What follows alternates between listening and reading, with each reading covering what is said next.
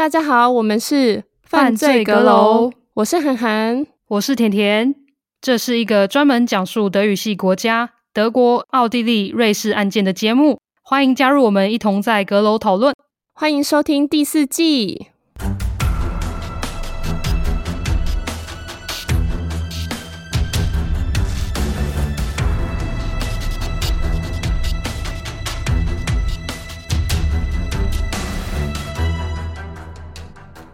嗨，大家好，我是甜甜。嗨，我是涵涵。欢迎收听 Volker Liebs 下集。那上一集我们有分享到了 Volker 失踪前做了什么事，以及他在失踪期间打电话回家报案的事情。那也提到了警方调查的部分，他们怀疑了谁。那如果你还没有收听上集的话，建议大家先收听完后再来收听这一集。不过在继续下集之前，我还是稍微简短叙述一下 Volker 失踪的经过。帮大家快速回忆一下，Volker 在二零零六年六月二十日，他跟朋友去酒吧看世足赛，当天大约晚上十一点离开酒吧，从此之后就没有人再看到他了。不过在他消失后，他多次主动打电话给室友兼前男友 Chris，最后一通电话后，在二零零六年六月二十七日，他就再也没有打电话回家了。我想阁友们现在最想知道的事情。就是 Volker 到底有没有遇害？到底发生了什么事情？那警方跟他的家人找他这么久，怎么还没有找到他？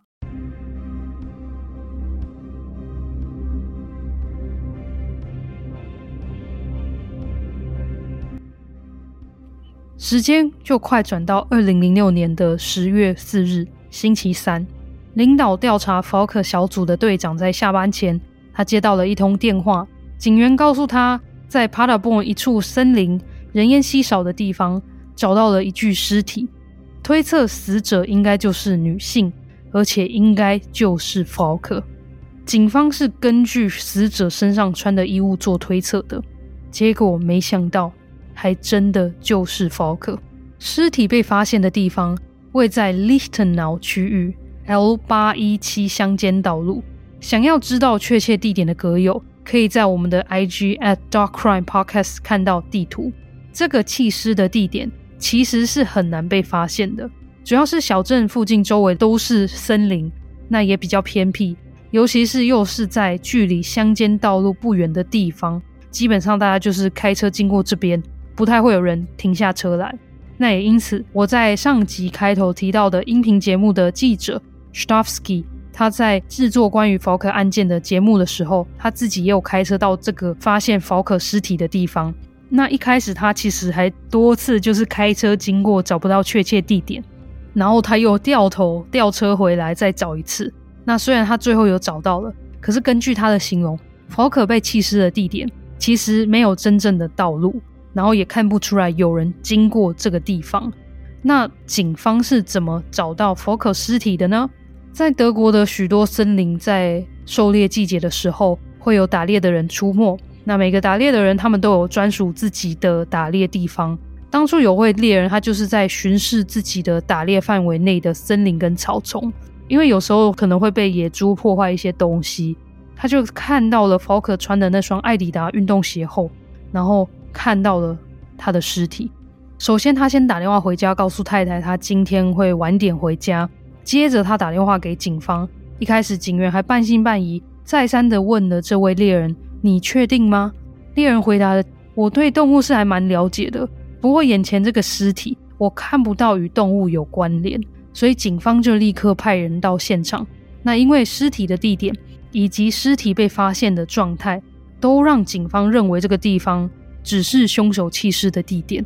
主要是因为在这边没有打斗的痕迹。然后也没有太多的物证跟线索。警方在现场，他也有发现了三样 folka 的东西不见了。第一个是 folka 的 Nokia 手机，再来是 folka 的手表，最后还有 folka 的黑色随身包，里头装有钱包以及 folka 的健保卡，还有金融卡，这些东西都不见了。接下来 folka 的尸体他被送去了法医那边做鉴识。那我们也知道 folk 失踪是在六月多的时候。那现在已经过了三个月半，又因为夏日较高温，所以尸体其实已经开始发臭跟腐烂。但是也因此法医的角色更为重要，需要去厘清法可到底是何时死亡的，还有死因又是什么。法医解剖也检查了法可全身上下的骨头，他们想要去看是否哪里有骨头断裂或是骨折受伤的痕迹，像是有可能是不是被踹、被揍，然后被刀刺伤等。不过法可的骨头都是完整的。那法医他也有去检查了法可的舌根的骨头。因为如果法可是被勒死的话，这边的骨头应该也会有损伤。不过这个骨头也是完整的。再还有没有可能法可是被用枕头之类闷死的呢？还是或是被毒死的？因为这两个方式都不太会有外伤或是骨头受伤的状况。闷死的这个部分，很可惜的，法医在事后已经没有办法去查证了。那毒死这个部分，法医是有采集了法可的头发去做检验。不过检验结果出炉，法可也没有被毒死。讲了这么多，其实法医的见识也没有帮警方更进一步的去找到更多的线索，所以大家也还不知道到底法可的死因是什么。可是至少法医可以推测，法可应该是在最后一通电话结束不久后，也就是二零零六年六月二十七日，或是过几天后被杀害的。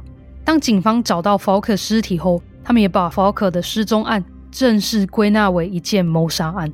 谋杀案刑警才开始接手了这个案子。那因为大家都在猜测法可应该是在离开酒吧后，很快就遇到凶手，所以警方想要去调查所有在酒吧看球赛的客人们。那虽然无法一一的找出当晚所有有去酒吧的人，不过警方还是可以找到多数，而且他们发现当晚有许多英国士兵在现场。主要是因为帕拉博在二零零六年有许多英国士兵驻军在这边，所以调查小组他有向军营提出想要调查某些士兵的请求，不过这个要求被拒绝了。而且调查小组组长事后在受访的时候也说，说真的，凶手应该不太可能是英国的士兵，最主要是因为他们不会德文，所以这么大胆的让法可打电话回家，但是又无法确切的去了解法可跟家人的对话。然后再来是士兵们住在军营，要进出军营都会被管制。所以，如果凶手真的是英国军人的话，他是要怎么在晚间十点多带着或是载着法可出去打电话呢？然后这样子怎么可能不被起疑？所以警方最后就停止继续调查这条线。那我们现在把时间转到二零零六年的十月二十七日，法可的家人终于可以好好的下葬法可。葬礼的这一天，总共来了上百人。法可的墓碑上写下了他的出生年月日，不过死亡日期却是空白的。不知道阁友们有没有听过这个说法？就是有些凶手在犯案后，他们会回去案发现场，再次的欣赏，或是他们会出现在受害者的葬礼上，远远的观看。法可调查小组也是这么认为的，所以他们其实有派了人去法可的葬礼上。然后在教堂的出入口不远处拍照，拍下每一位参加葬礼的人，好让法可的家属在事后观看，也许可以找到可疑人士。摄影师最后总共拍了一百五十张照片。在法可葬礼几周后，警方就把照片传给法可的家人，请他们一一仔细地看照片上的每一个人，去看看有没有不认识或是比较可疑的人。法可的家人最后都可以认出所有照片上的每一个人。然后他们才察觉到一些他们记得也有来参加丧礼的人，然后也有跟他们讲过话的人，却完全没有出现在照片中。法可的爸妈这时候才惊觉，这些照片拍摄的角度都是教堂的主要出入口，可是教堂它还有另外一个小侧门啊，所以也就是说，葬礼那一天来参加的人也是可以从那边进出教堂的。没想到。警方当时不知道这个小侧门，所以他们没有派人在这边拍照。法可的家人他们非常不敢置信，就想说警方怎么可以犯下这么大的错？所以也就是说，有可能凶手当天是真的有来到了现场，但是他从小侧门出入，没有被拍到。事后记者 Dominik Štavský 在制作法可案件的音频节目的时候，他有去问警方关于这个错误，当时的发言人只是说。过去调查法可案件的警员们现在已经退休了，所以也无法问。然后去问了调查小组的组长，组长则是说：“哦，他不记得有这件事，总而言之，警察对于这个错误就是没有多做说明，然后避而不谈。案件调查到这边，说真的，警方也渐渐没有线索可以调查了。他们甚至还去上了我过去都有介绍过的一个德国电视节目《Achten zeigen X Y ungelöst》。不过当时警方还没有从观众那边得到什么有用的线索，所以法克的案子大概就这样沉寂了半年。直到二零零七年一月二十三日，负责法克案子的警官检察官突然大动作的邀请了各报社记者，准备要召开记者会，因为他们说他们的调查有了重大的突破。过去的半年，法克的调查小组他有向杜塞道夫的警局请求专业的支援，毕竟大城市的资源也比较多，所以那边总共有四名的犯罪侧写师，他们有特地前来帕拉博阅读所有法克案件的资料。走过法克消失的地方，还有打电话发出讯号的地区，分析凶手的犯案心理动机等等。他们也详细的去了解当地居民的生活风俗民情，然后也有针对法克本人做分析，甚至有向最了解他的前男友室友 kris 询问很多关于法克的问题。最后，他们前后花了大约两个月的时间，对整起案件做了推测。对凶手犯案的手法、地点做了推敲，最后他们认为法克被关起来的地方，应该就是在他传简讯给 kris 的那个发送地点 Neheim Antwerp 这一带。凶手要么来自这个区域，不然就是跟这个区域的人有相关。如果正在收听的歌友们也有正在用手机的话，可以前往我们的官方 IG 去看一下我上面放上的法卡失踪后。手机发送讯号基地台的地图标示号码一就是 Neheim Antwerp，你会看到这个区域被画上了很大圈的红色范围。记者会结束后，帕拉博以及周围区域的各报章、杂志、新闻台、广播节目等等的，大家都争相报道了这则消息。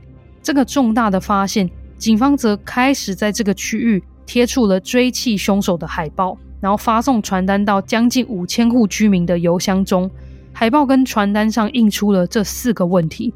第一个问题是：你在二零零六年六月底有在尼海姆这一带看到法克吗？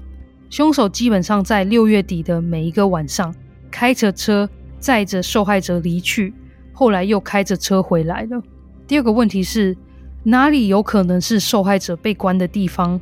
藏匿处有可能的是以下这几个地点：公寓、独栋房屋、民宿、打猎小屋、一个比较偏僻的建筑，或是露营车。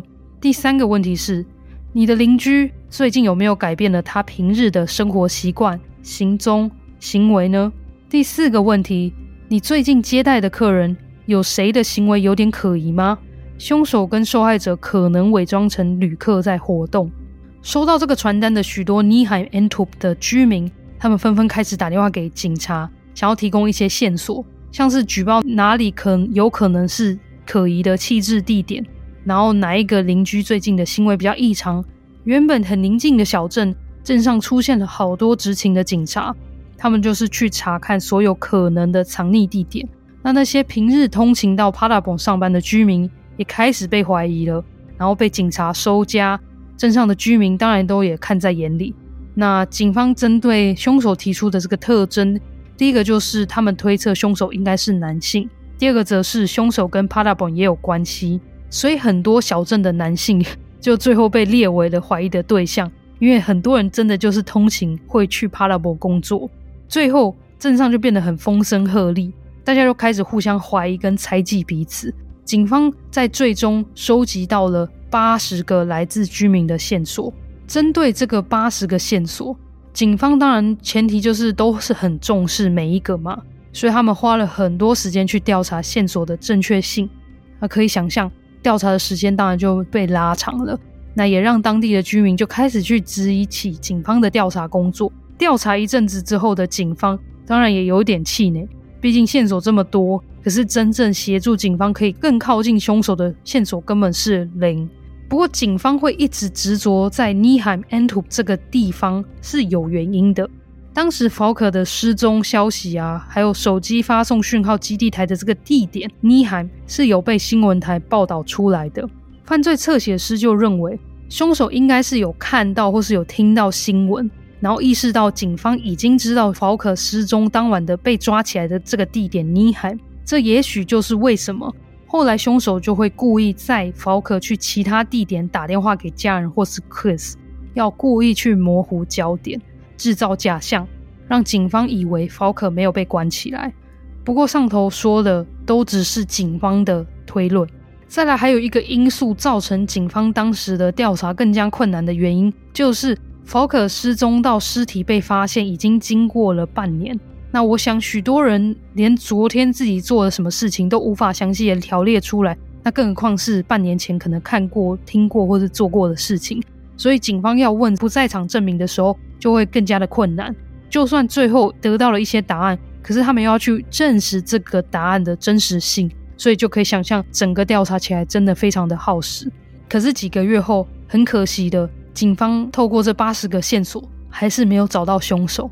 那尼海安图街上关于法克案件的海报就也被拿了下来。那这条警方以为重的线，最后又断了。小镇慢慢的回到了过去的宁静。之后，警方虽然还是有陆续接到一些消息，指出啊某某某人可能很可疑。在帕拉蓬区域有几间房子，时常主人都不在家等等的，或是在哪里有找到一台可能是法克的 Nokia 手机，可是这些线索最后还是都没有让警方找到凶手。时间就这样过了好多年，法克的案子也渐渐被其他的案件取代，渐渐被大众给忘记了。听到这边，歌友们不知道是不是也跟我一样蛮失落的，因为没想到警方还是没有找到凶手。加上也没有进一步的其他线索，所以调查也就只能中断了。那我们这一集就还没结束啦。好了，大家会不会很想打我？那我们 我们就继续把时间快转到二零一六年，大概快十年后的四月。接下来我会讲的一些内容啊，有一点血腥，而且牵涉到虐待跟酷刑，所以请大家斟酌收听。在这一天。有一台欧宝汽车正开在一条乡间小路上，这台车内坐了三个人，驾驶座坐了一位女子，副驾则是一位男性，他们俩是一对情侣。坐在后座的女性虽然外头大约零度，不过她身上只穿了一件薄薄的衬衫，然后身上有多处重大的伤口，导致这位女性失血过多，昏坐在后座。这台车因为引擎故障发不动了。所以他们就停在路边好一阵子。那这对情侣呢，眼看后座的女子的情况越来越不明朗，他们最后决定打电话报警。驾驶座女性向警方说，她的朋友受伤了，需要立即送医急救。救护人员赶到现场后，他们发现后座女子坐在一个塑胶袋上，她的伤势真的很严重，而且身体在发冷。女子似乎还有营养不良、过瘦的迹象，然后车内则有尿骚味。男子告诉急救人员，他的女性友人有边缘型人格障碍，所以有自我伤害。受伤的女子被送医后，体温只剩下了不到三十度。两个小时过后，这位四十一岁叫做 Susanna 的女士就过世了。她的头部因为有被重击，所以医生当时就觉得这个男子的说法，什么边缘型人格障碍，然后有自残的现象，就说法很可疑。所以院方就有打电话报警。那在女子过世的六天后，警方就前去了驾驶女子跟副驾男性位在 Höxter 家中做调查。Höxter 位在 Neheim 的东边，距离大约二十多公里远。那小镇大概有五百位居民。这两位人的房屋外观看起来就像一个小镇农家的建筑。然后警方按了门铃进入家中后，里头的景象。令他们震惊不已，因为就像是在恐怖之家鬼屋一样。驾驶座的女子叫做 Angelica V，那 V 呢，在德文是 W，而副驾的男性叫做 Wilfried V。两人曾经有婚姻关系，那现在则是只有情侣关系。二零一六年四月，他们被警方逮捕后，Angelica V 为了减轻刑责，所以在讯问时，他就全部承认了，供出了犯行。那我就来稍微介绍一下这两个人。Wilfried V 在一九七零年出生，童年时期他因为有阅读跟书写障碍，所以在一家特别学校上课。后来因为妈妈有新的交往对象，所以他们搬了家，住在南方的农场中。大概在高中年纪的时候，他加入了英国在莱茵河驻军的队伍做训练，想要成为训犬师。不过他中途就中断了训练，因为他家中的农场需要人手，他就回家帮忙。在一九九一年，Wilfrid V 在二十一岁的时候，靠着社会救助金在过日子。那此时，他也跟一位女子叫做 Michaela 交往。话虽如此，Wilfrid V 他在一九九四年认识了一位来自 Paderborn 的女子，然后两人就很快的结婚了。结婚后立刻同居，可是 Wilfrid V 他还是有继续跟 Michaela 维持交往关系。那后来。米卡伊拉甚至还搬入了这两个人的家中住，开始与 v i l f r e V 一起虐待他的太太。两人会戴上拳击的手套，然后狂揍这位太太，而且还会故意用吹风机拿得很近，一直吹她。v i l f r e V 最后还把太太关进后车厢中，载着她四处晃。最后，这名女子就是住在帕拉蓬，来自帕拉蓬的这个女，是在家人的协助下。才在一九九四年九月成功逃离这个家中。那他们最后当然有立刻去报警。所以在一九九五年的时候，二十五岁的 Wilfrid V 他被以人身伤害重伤罪、剥夺自由罪名起诉，被判了两年又九个月的刑期。而当时只有二十二岁的 Michaela 则被判了一年的缓刑。那最后 Wilfrid V 也有跟这个来自 p a d a b o n 的女子离了婚。一九九九年。Wilfrid V 他与上头提到的 Angelica V 结了婚，两人的婚姻关系有一直维持到二零一三年，后来是因为财务因素而决定离婚。二零一四年的时候，Wilfrid V 他再娶了另外一名的女子，叫做 Anika V。此时 Angelica V 呢，还有一直住在这边，然后协同 Wilfrid V 呢一起虐待了这第三任的妻子。这任妻子呢，最后在二零一四年八月被先虐待致死之后，然后两人对外说明都说什么这任妻子啊是自己在家里跌倒的，然后两人一开始把尸体先冷冻起来，然后再分尸，再把每一个小部分呢放进壁炉里面焚烧，最后再把灰烬四处撒在居住的小镇。那我现在来介绍一下 Angelica V，他也是在一九七零年的时候出生。家中也是经营农庄。小时候的他，他很喜欢动物，智商则有一百二十。根据二零二二年的统计，全球平均智商大概是快一百，也就是 Angelica V 的智力是算是高于平均值的。那他的记忆力也很好，这个部分也是让后来警方得到许多犯案的细节，然后帮助去厘清案情。过去因为家里经济不太好。所以，Angelica V 的童年时期过的生活也蛮艰苦的。她从来没有享受过什么人生，可能也因为时常要帮忙家里，所以造成她也没有什么好朋友，也没有交过男朋友。Angelica V 的父亲去世后，她的母亲就时常一直督促她赶快找个对象嫁出去这样子。也许是因为家中已经失去了经济来源，那妈妈也不太有能力继续照顾 Angelica V，这也是为什么。当时，Angelica V 在看到 Wilfrid V 登报相亲的时候，Angelica V 就回应了这个广告。他们两个第一次见面，Angelica V 就告诉 Wilfrid V 自己存了蛮多钱的，毕竟过去家里本来就很经济拮据，那不太有物欲跟社交的 Angelica V，因此存了一些钱，总共超过了十六万马克，相当于欧元八万二，台币两百七十万。此时 Vivi V 他正好欠了一大笔钱，所以也就是说，两人根本是一拍即合，然后也可以说是一见钟情。很快的，见面后的八周就结了婚。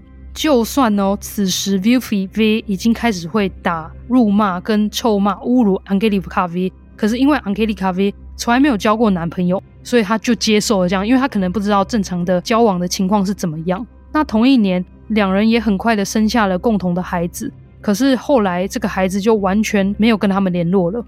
除了上头提到的两位过世的受害者，其实这两个人他们还有陆陆续续的虐待过许多的女性。他们会揍、打、踢、踹，坐在他们身上，用膝盖跪在他们的肚子上，扯下对方的头发，或是故意不给对方吃东西，然后故意让他们的头放在很冷的水槽中，或是用很烫的熨斗去烫受害者这样子。会知道这些虐待的细节啊？主要是因为 Angelica V 在被逮捕后就全部供出了，警方有给他一个表格，上头他就写下了受害者的名字，然后受害者是如何被虐待的，受害者是被谁，就是是 Angelica V 还是 Wilfie V 虐待的。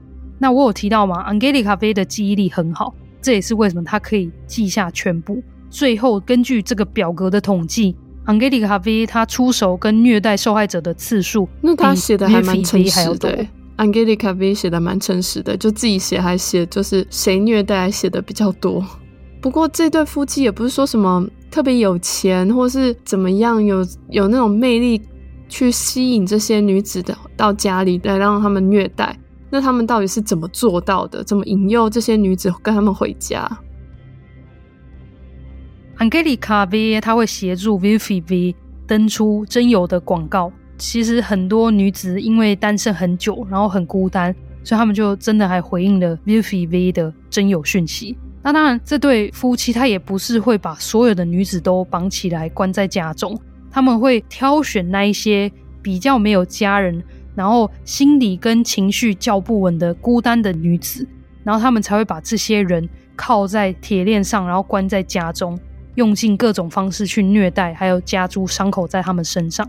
可是他们又为了避免这些女子的亲友可能起疑，他们会没收女子们的手机，然后假装是女子们跟他们的家人继续传简讯，保持联络，这样好让亲友们就以为啊，这些人还很平安。或是他们会逼迫女子们写信回家，写信告诉家人想要跟家人断绝关系之类的。然后他们也会夺取这些女性身上的财产，然后使用他们户头里面的钱。讲到这边，我不知道大家会不会突然觉得有点熟悉。是不是觉得凶手试图与受害者家人联络这个部分还蛮似曾相似的？没错，呃，我们现在终于就是要慢慢再把案子回到福可的身上了。当初福可失踪后，他有传过一次简讯，然后有打多次的电话回家。再来是因为我有说这个，我就叫他们恐怖夫妻。如果我要讲这两个人的话，他们居住的小镇 Höxter 离 Neheim Antwerp 就是福可第一次发送简讯给 Chris 的地点。实际上只有十几公里远。那因为这些种种的因素，让当时的警方也不禁开始去认为，会不会福可在二零零六年的时候，其实也被关在这个 Höxter 的恐怖之家之中呢？那还有这些因素，让福可的家人也觉得福可可能真的就是受害者。第一个是 Wilfried V 过去曾经住在 Benhausen Feld 这个小镇，位在帕拉邦的。东北方也是福可最后两次手机发出讯号的地方。那过去 Wilfy V 在虐待第一任妻子的时候，他有把她关进后车厢，然后再出去晃嘛。然后那个地点也是 Benhausen Feld。第二个是 Wilfy V 过去曾经接受过训练，要成为训犬师。那福可很喜欢狗，所以也许他们可能因为狗的关系而认识。第三个是。福可失踪的时候，当时是二十一岁，那 Wilfried V 则是三十六岁。不过，如果 Wilfried V 当时谎报自己是三十岁的话，福可外向的个性也是有可能跟 Wilfried V 认识的嘛。可是，也是有很多反驳福可他是其中受害者的几个因素、几个点这样子。第一个是拿恐怖夫妻诱骗女子到家中的这个方式，他们是透过真有的讯息。那说真的，福可他很年轻，然后也蛮有魅力的，而且当时他也有跟 Nils 的关系稍微有点小暧昧，怕大家忘记 Nils 是谁。Nils 就是我在上集有提到，福可在酒吧一直在跟他传简讯的那个男生。虽然 Nils 跟福可的好友 Isabella 事后受访的时候，都认为福可对 Nils 没有兴趣，纯粹是出于想要帮忙 Nils 走出失去好友这个低潮。可是不管怎么样。F o k e r 就很常跟不同群的朋友聚会，然后也会去跑趴，所以他基本上没有饥渴到需要靠征友广告去找交往的对象。而且上面征友的那个讯息写的是对象是一个农夫还是是一个渔夫这样子。f o k e r 的母亲也提到，f o k e r 他基本上是不看报纸的，所以他应该也不太可能会看到 Wilfried V 的这个征友的广告。第二个点是。我有提到恐怖夫妻会挑选他们的受害者，通常除了年纪是挑选比较大的，就是四五十岁的对象外，对象通常也是跟家人的关系比较薄弱。所以，如果他们真的失踪的话，他们的家人可能就还不晓得。可是我们也知道嘛，Falk 跟家人的关系很好，而且他又跟室友 Chris 同住。那我们从上集就晓得，隔天 Falk 没有出现后，朋友跟室友就立刻察觉不对劲了，就立刻通知了 Falk 的家人。所以基本上这些推测就很反驳了恐怖夫妻他们可能对 Falk 做了什么事的这个说法。以上这些呀、啊，我列出来都基本上都是推论而已。那我们现在就来看看实质上的证据好了。第一个是安吉利亚·菲，他告诉警方，他们开始虐待跟诱骗女子的年份啊，就是真正的开始是在二零一一年。可是法卡失踪跟受害的年份是二零零六年。第二个则是警方在搜查恐怖夫妻的家中的时候，他们真的是翻箱倒柜，从上到下全部搜查了一遍，找到了总共二十九只手机。可是法克的 Nokia 手机不在这里面。因为我有说嘛，法卡的尸体被找到的时候，他的手表、手机跟健跑卡等等的都有不见。那第三个则是恐怖夫妻家中，他也有许多影片被找到，那内容都是他们在虐待女子的时候拍摄下来的。警方看了所有的影片后，没有找到任何有看到法卡的片段。第四个则是警方也有直接询问安吉丽卡菲知不知道法卡，不过得到的答案是没有。最后一点呢，则是 Falk 被凶手关起来的时候，凶手有让他打电话回家，直接与家人做接触。可是恐怖夫妻他们只透过受害者的手机传简讯给他们的家人，或是透过写信，所以也就是说，他们没有让受害者直接跟家人有接触这个部分。所以其实说真的，已经又跟 Falk 凶手的犯案的手法或是经过又不一样了。那最后警方就认为。这对恐怖夫妻跟法克的案件应该是没有什么关系。那两人呢，就在二零一八年十月的时候，被以两起谋杀罪、多起人身重伤罪做起诉。那虽然检察官希望法院可以判他们俩终身监禁，不过安吉丽卡 V 最后被判了十三年的有期徒刑，因为他提供了很多的证词，所以有减轻刑责。那 V V 则被判了十一年，因为他的智商。只有五十九，在法律上被算是智力不足，所以法院认为他在犯案的时候并没有健全的人格跟全然的能力去判断是非对错，所以他被关进了监狱中的精神疗养院。对于法奥卡可能被这对恐怖夫妻虐待跟谋杀的理论，法奥卡的家人其实一开始听到的时候也觉得蛮震惊的，因为他们怎么样万万都没有想到自己的女儿、妹妹或是好友。会被用这么残忍的方式对待跟杀害，所以在这两年调查跟审判的过程中，法克的妈妈基本上没有错过任何一则消息。到最后审判结束之后，当他知道法克跟这对夫妻的案子完全没有关系的时候，其实他妈妈也是松了一口气。可是我讲到现在，法克的凶手还是依然逍遥法外啊！所以法克的家人还是真的很希望可以找出真相，但是又再一次的。落空了。不过呢，在二零二零年的夏天，有位住在 Paderborn 的妇人，她某天就收到了一封外观还蛮普通，然后也没有注明什么的信。信中的开头写着：“敬爱的 Lips 女士 Falk 的姓氏也是 Lips。不过收到这封信的女子叫做 Lip，但是呢，Lip 女士她还是继续读了这封信。那信的内容大概是这样子的。”如果您跟 Falk 有一点亲戚关系的话，那么请您回我信，因为我无法亲自拜访您或是打电话给您，只能透过写信与您联络。我其实不知道我是不是跟对的人联系，不过我就想说试试看好了。如果你完全不认识 Falk 的话，那么我很抱歉；但是如果你认识的话，请您一定一定要回信给我，因为。我过了这么多年，竟然突然有人可以帮忙，而且这封信不知道为什么感觉好像有点奇妙。对，就是在大家已经想说哦，原本二零一八年恐怖之家的那个案件已经结束之后，可能大家想说可能又要过什么十几年才会有消息，或是完全没有消息，结果没想到两年后就又有一个转折点。那么寄信的人呢，其实是我刚刚上头提到的安吉丽卡 V。丽女士，她后来就立刻跟先生上网查了这封信件上的住址，那发现是监狱，他们也得知了 Angelica V 还有 Falker 的案件，所以他们就赶快的打电话报警，警察也很快的到他们家中要取这封信。不过根据呃 Lip 女士事后受访的时候回忆，她说当时那两名前来的警方啊态度其实还蛮随便的，拿了信之后拍拍屁股草草的走人。Lip 女士就越想越不对，就上网搜寻了 Falker 妈妈的电话。那成功找到电话之后，她还真的有打电话给 Falker 的妈妈。一开始，Falker 的妈妈接到电话时，态度也蛮保留的。毕竟这么多年了，想必他的妈妈也接到过不少这种来自陌生人的电话。那有些人当然也有可能是恶作剧，或是给假消息。那后来两人通话之后，有开始有热络起来。Falk 的妈妈就询问了 Lip 女士，是不是可以传照片给她，让她读这封信。那 Lip 女士也照做了。因为她先生在警察来之前有把这封信用手机拍照起来。Falker 的妈妈看完信之后，他有什么反应吗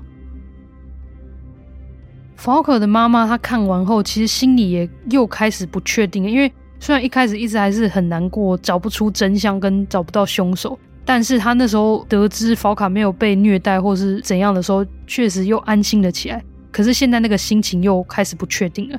主要是因为会不会 Angelica V 其实真的跟 Falk 的案子有关，只是他当初两三年前的时候没有说实话。那不过当时 Falk 的妈妈还是很有耐心的在等待警方的调查，因为他相信警方如果真的有什么进一步的发现的话，也一定会跟 Falk 的妈妈联络。可是 Falk 的妈妈等了两周后，最后还是自己主动打电话给警察询问。后来过去专门处理恐怖夫妻案件的警官就打电话给 Falk 的妈妈说。他很友善的解释了许多，然后也告诉了 Falk 的妈妈，千万不要被 Angelica V 的伎俩给骗了，因为 Angelica V 也时常这样想要玩弄警方。其实他只是在狱中有点无聊，然后想要找点事做，得到一点关注这样而已。这个警官也再三的向 f o 的妈妈强调，他们过去真的有很仔细的调查 f o 是否跟恐怖夫妻的案件有关联。那当时的结论是没有的。所以他希望 f o 的妈妈一定要相信警方当初的判决。最后 f o 的妈妈也就放心了许多，就没有去监狱访视 Angelica V 了。因此法卡的案子在经过十四年后还是没有破案，这个案子也渐渐成为了悬案。不过，在结束这一集之前，我想要跟大家分享一下德国司法医学精神专家 Nahla s a m e 对于法卡凶手的侧写跟案件分析，这位法医精神专家也是我们在二零二二年十一月曾经举办抽书“告诉我你为什么杀人”这本书的作者。Saimeh 专家觉得这个案件最特别的地方，就是凶手让 Falker 长时间与家人有联系。他认为凶手应该是一个对自己很有自信，知道自己在做什么，然后也认为自己可以掌控一切。也计划好一切的凶手，所以才放心让 Falker 与家人联系，然后又不怕 Falker 说出任何关于凶手的资讯。铤而走险让 Falker 跟家人联系呢？他不怕这样子会被听到，然后会可能有什么，或是被定位之类的，然后就会让警方更容易抓到他吗？还是他就觉得自己有自信，就绝对不会被抓到？Saimeh 专家认为。，Foker 也许当时为了想要延长自己活命的机会，所以他就是有好好的解释当下的眼前的状况，告诉凶手说让他打电话回家，这样家人就不会担心，然后不会报警。那也许凶手就还蛮认同佛佛卡的说法，就让他这么做。最后也因为这样子，就延误到了办案的时间，因为当时警方就剔除了佛卡被绑架的这个说法嘛，所以就没有立刻调查。嗯，也许凶手是真的很确信佛卡不敢向家人泄露什么讯息，而且 Saimeh 专家也认为他可能当下也很享受这个状况，就是让一个控制狂跟自大狂的他去挑战更高极限的那种快感，因为他就是可以控制 Falker 到还可以让他跟家人讲电话，然后还不敢透露消息。那凶手也有可能是一个还蛮不太起眼跟不太引人注目，然后能自我控制，然后不表现出紧张的人。所以他基本上出入的时候就不会被人留意到。Saimeh 专家还推测，凶手应该是男性，智商的跟平均一样，或是高于平均，然后是一个很冷静、不太冲动，还很有系统的计划，而且年龄。他的这个推测他是怎么得来的？还有什么数据吗？一来是通常四十五岁后的男性，他们犯案的频率或是几率比较少；然后二来是让一个年轻女孩成为自己的所有物，然后享受这种掌控权力的这种快感啊，通常也是比较是年轻男性想要有的这种现象。再来是，如果他的个性比较冲动的话，应该很快就会失去耐性，露出破绽。可是他不疾不徐，冷静地执行一切。每一步都好像是计划过的。闪妹专家还透过凶手的犯案手法去推测了凶手的生活状态。他认为凶手应该是一个时间蛮多的人，而且应该是也没有什么社交，不然抓住福克，而且还很多晚上都载福克出门打电话又回家，完全没被发现，实在是不太可能。这也可以去推测，凶手应该是单身，不然身为伴侣的话早就会起疑，因为。晚上十一点多、十点、十一点多出门，是我的话，我也觉得很奇怪。不过，骰妹专家还是有说，也是有可能是个结婚或是有对象的男子。那可能因为对方这个人他的工作或是其他的原因，让他在晚上出门的时候不会被另一半起疑。但是这个有关系的状态啊，他觉得可能性还是比较低。最后，骰妹专家认为，也许哪一天凶手会自己自首。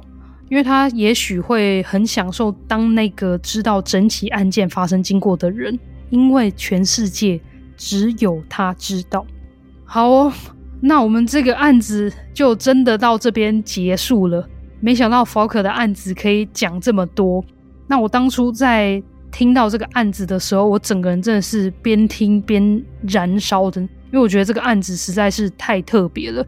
就是凶手怎么可以让福克跟家人联络？然后还不怕自己被拆穿，到底是有多么大的自信跟控制欲才能做得出来？那我不知道韩安听完案件之后有什么想法？听起来整起案件就是完全没有线索，这一点我也觉得蛮好奇的。到底是有少了哪一部分，让整起案件就最后变成是真的完全没有线索可以查？我觉得最关键就是那个他离开酒吧之后，完全就没有人看到他。如果今天还有任何一个拍摄店家的那个监视画面，不管是拍到一台车的颜色，或是外观，或是是被谁载走，可能是男性或是女性，我觉得就有可能可以再更进一步。因为警方唯一有的线索，真的就是他的简讯、他的电话跟他的发号的那个基地台。可是这个区域这么大，或是如果他们能找到关注福卡的那个地点的话，就是那个建筑或是房屋的话。可能还有进一步的线索，可是这个地点到现在还没有被找到，嗯、困难了。然后就真的连他的身上真的被弃尸的什么都完全没有线索，这件事情实在是太奇怪。对，所以只能说这个凶手一定真的真的很了解帕拉蓬这一带，真的是住在那里的人。但是我觉得，其实我的感觉啦，我觉得是随机犯案呢，然后是住在那里很久的人。但是反而我我我不相信学随机犯案，因为福卡为什么可以上了车，然后不被人家发现？然后他传简讯的时候给 Chris 的时候，嗯、那时候他如果真的是被绑架随机的话，他当时怎么可能还传了这个就没有危机意识的简讯？是可是他被控制了之后，他为什么还要传简讯给？他就打电话，或是他说：“呃，我晚点回家，或是怎么样之类就好。”可是他为什么还？但是那个口气就是他，因为只有他跟 Chris 知道当天就是那个对话内容是真的，只有 Falk 或是他遇到中间遇到，就是也是随机犯，可能他可能中间遇到一个男生什么的，然后可能就是当天也比较心情比较好，所以就一起去了什么地方之类的，就被骗走了。开始原本真的就是 Nils 是最有可能被怀疑的嘛，因为就是只有他知道。你这样讲的说法也有可能，就我们现在、嗯、现在现在讲的都是在推测，我们是在讨论哦。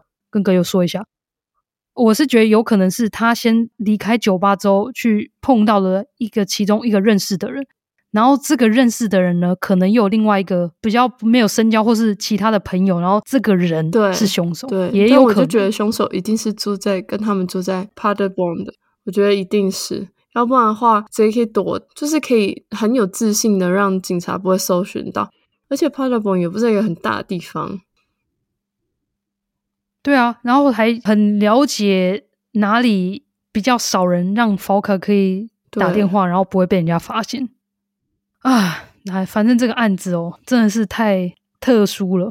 原本我以为案件可能就会沉寂，或是被打入悬案的冷宫，没想到二零二二年八月，案件竟然又有更新了。警方似乎是找到新的嫌疑犯，嫌疑犯住在帕拉邦东南部约十七公里的 Lichtenau 小镇。这位男子是单身，那么男性过去在帕拉邦的 m e n k e l o 工业区工作。m e n k e l o 我们在上一集有提到。就是法可唯一一次白天下午两点二十二分打电话回家的那个地点，通常这个时间点呢、也是工厂班次交接的时段。那再是男子他拥有打猎证照。那我们提到法可尸体被发现，或是说被弃尸的地点，基本上是只有猎人会找到或是知道的地方。警方会有这些线索啊，主要是在三年前。法可的妈妈收到了住在美国的一位匿名人士的消息，对方告诉法可的妈妈许多案件的细节。后来，法可的妈妈就在二零二零年的时候把这些资讯交给警方。也许警方一开始不太相信这些资料来源，或是有可能不想打草惊蛇，所以他们就是慢慢的在暗中调查。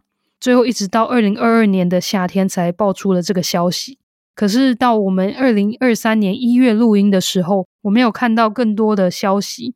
虽然警方开始在调查这个男子，但是因为还没有找到实质可以逮捕他的证据，所以男子其实还是照常的过日子。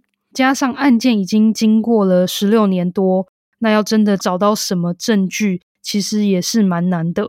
不过我还是希望这一次的调查是正确的啊，线索是正确的，好让 Falk 的妈妈或是他的家人们可以知道真相。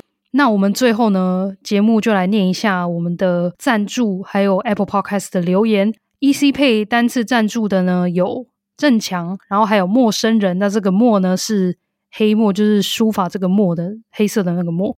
郑强呢，其实在上次也有赞助过我们，真的很感谢你多次的赞助我们。再来是 Mixer Box 的全职赞助呢，有多加了一位新的成员，那就是古古，就是古老的古古古，谢谢你。姑姑呢，因为她很常跟我们有在 IG 私讯互动，然后姑姑还跟我们说，这是她算是新年的新希望还是梦想。然后想说，人也太好，就是他的目标或是希望，竟然是想要加入阁楼的全职订阅方案，我真的是觉得很很窝心，就是很感动。未来的那种感觉，没错，因为其实这也是一笔不少的钱，而且。这也是他第一次真的是付费加入一个订阅的赞助这样子，所以真的非常感谢姑姑。接下来就由韩寒来念三则 Apple Podcast 的留言。G R A P K E，它的标题是“你们是我上班的娱乐”。香港的观众挥手，谢谢你们用心整理资料，有不少未听过的案件，很耐人寻味。今天第一次听你们的 Podcast，一听就停不下来。谢谢你们录了不少节目。已经成为我上班的娱乐。等下我们是陪伴大家上班的最佳好伙伴。大家都是薪水小偷，但是你说谢谢你们录了不少节目。其实我觉得，如果要相相比其他的节目，我们节目的集数很少。希望你没有一次全部听完。谢谢香港的听众留言。Happy Stock，它的标题是很用心。你好，我是香港的听众，又是香港的听众。很谢谢分享德国的案件，平时都是听美英香港的案件，听听德国的也很新鲜。只是我普通话不太好，平时一集都要听两次。很谢谢你们的用心分享，继续加油！谢谢，又是香港的朋友。要么你可能可以把那个语速啊调更慢，就是调零点五，这样子，这样不听起来很奇怪？也是哦，因为这样听起来，我讲，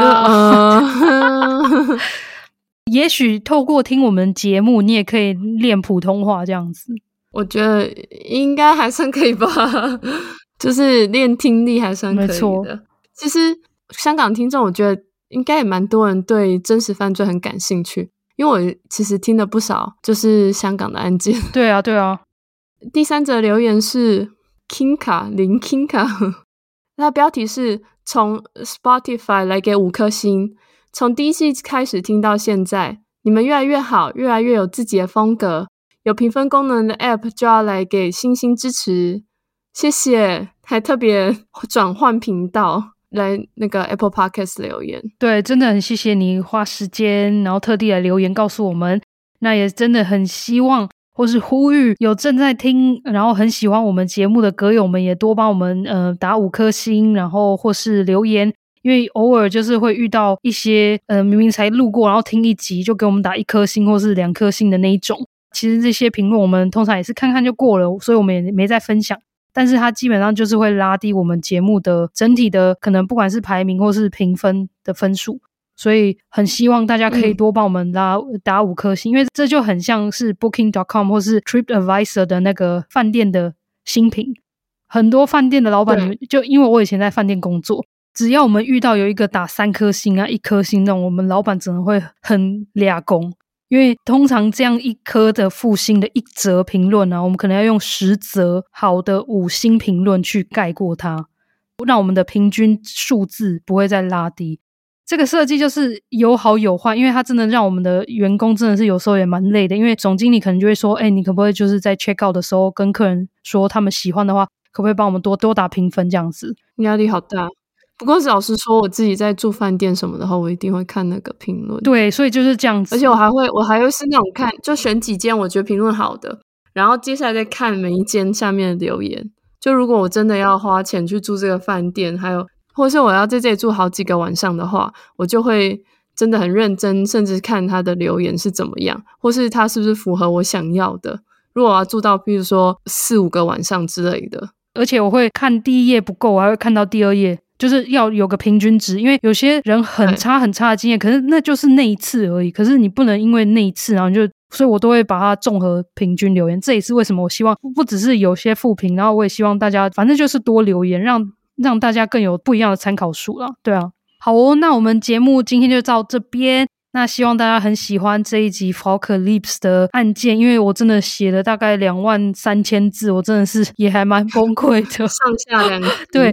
如果你有经济能力，然后也很喜欢节目的话，然后也希望节目的持续的经营下去，然后或是更常更新的话，那么希望大家可以加入我们的订阅赞助的行列，然后让我们迈向全职 Podcaster 之路又更近一点。好哦，那我们下一集见喽，拜拜，拜拜。那我们下次见，我们是 Dark Crime 犯罪阁楼。